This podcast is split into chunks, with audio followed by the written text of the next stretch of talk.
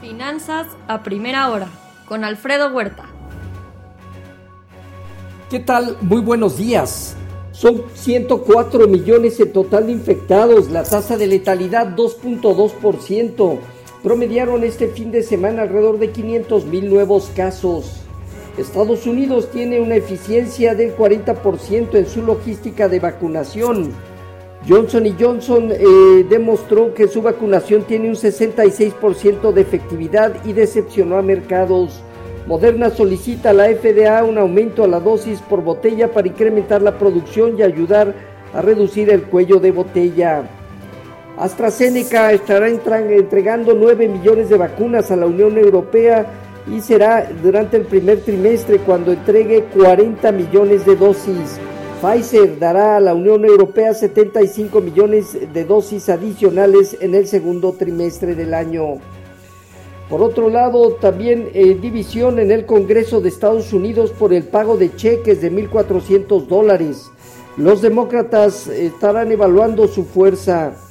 Joe Biden retira 27.400 millones de dólares en recorte en gastos presupuestarios propuestos por su antecesor Donald Trump.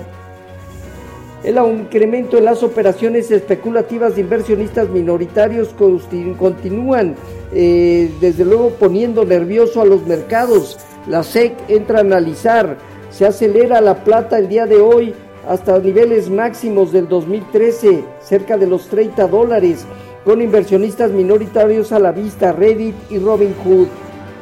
Asimismo, Estados Unidos y Canadá impulsan inclusión del Acuerdo de París en el TIMEC México observando. Hoy, en Asia Pacífico, sesgo positivo con fuerte movimiento de algunas bolsas con alzas superiores al 2%, Hong Kong, la India 5%, Filipinas 3%, entre otros. En Europa dominan movimientos con alzas de más del 1%, Francia, Alemania, Italia, España y el Financial Times de Londres. En divisas hoy, el índice dólar eh, presenta un avance alrededor del 0.3% con un euro que pierde 0.4% este día por debajo de 1.21 dólares. En cuanto a materias primas, destaca 11,5% de la plata sobre los 30 dólares, eh, eh, los 30 dólares, mientras que el oro está presentando ganancias del 1% en 1.870 dólares la onza. El, petróleo avanza más del 1% este día. El WTI futuro en 52.8 dólares. Vimos caídas importantes en los mercados la semana pasada. El balance fue negativo alrededor del 3%, eh, por ciento, 3,5% del Dow Jones, Standard Poor's y Nasdaq. Hoy parten de los 29.982 unidades el Dow Jones, 13.070 unidades el Nasdaq y 3.714 puntos el Standard Poor's. Alcanzaron primeros niveles importantes de muy corto plazo, por lo cual no es descartable, como vienen generando los futuros, algunos rebotes técnicos, pero estarán mucho, muy limitados de los máximos históricos recientes. En cuanto al bono a 10 años, también se presiona al alza hasta niveles cercanos a 1.10 Hoy su operación ronda niveles cercanos a 1.08. Con respecto a nuestros mercados, tipo de cambio se presionó fuerte como último día de mes de enero 1.4% para establecerse en 20.54 a la venta, depreciándose prácticamente el 3.28% en lo que va del año en enero. En cuanto a la expectativa justamente se ubica sobre su línea superior del canal de apreciación, por lo cual no es descartable una recuperación como la que está mostrando ahorita hasta niveles de 2032, que significa una revaluación de 1.2%. Vemos zonas de 2020 a 2010 como nivel inferior y este nivel crítico cercano a 2060. Arriba de 2060 saldría de dicho canal y enfrentaría otro contexto. En cuanto al fondeo diario, papel gubernamental en 4.22 y bancario en 4.18, latía 28 días en 4.45. El índice de precios y cotizaciones perdió 2.9% para establecerse en 42.985 unidades con una operatividad muy superior al promedio diario. El principal indicador consolida 46.600 puntos en la parte baja y alrededor de los 42.200 puntos como zona inferior.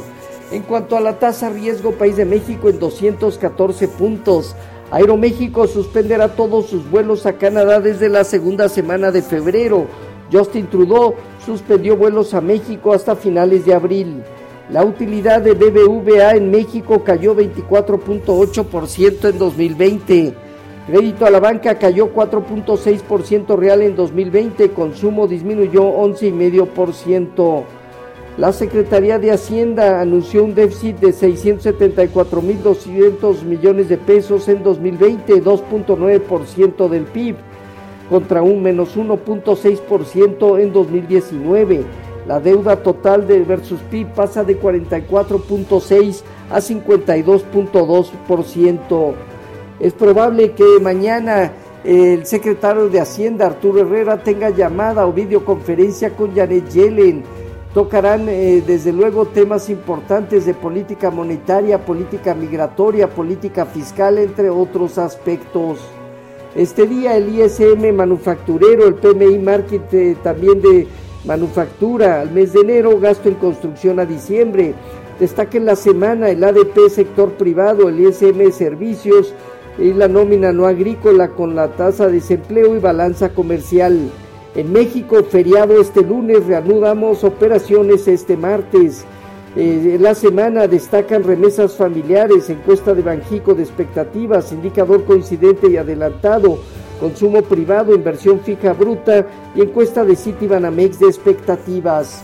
Los eh, futuros se mantienen hasta ahora eh, positivos alrededor del punto 9 al 1.1%, Dow Jones, Standard Poor's y Nasdaq tipo de cambio alrededor de 20.32 a la venta, recuperando cerca de 26 centavos el 1.3%. Así, finanzas a primera hora con lo más importante hasta el momento.